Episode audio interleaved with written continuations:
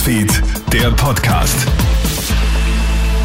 Einen schönen Nachmittag oder einen schönen Abend. Clemens Draxler ist hier mit einem kleinen Update aus unserer Krone-Hit Nachrichtenredaktion.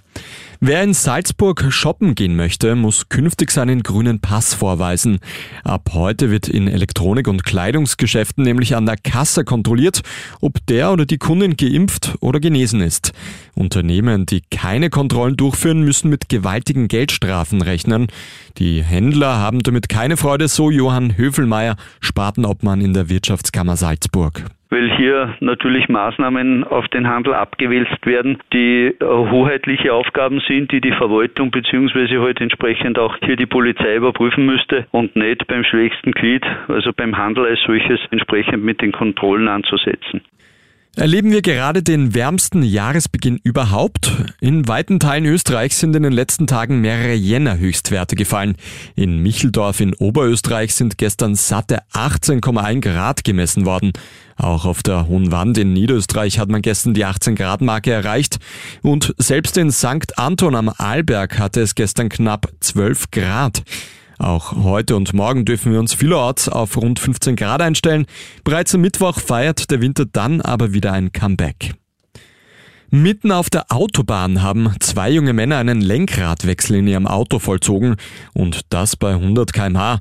Der 23-jährige ursprüngliche Lenker war auf der Westautobahn im Bezirk St. Pölten viel zu schnell unterwegs, woraufhin eine Polizeistreife die Verfolgung aufnimmt.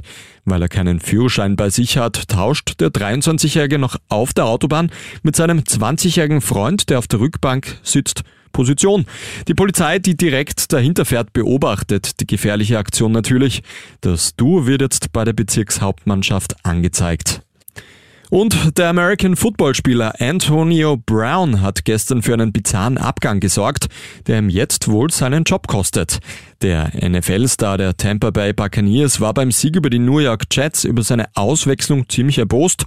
Daraufhin stürmt Brown halbnackt quer über die Touchdown-Zone Richtung Kabine.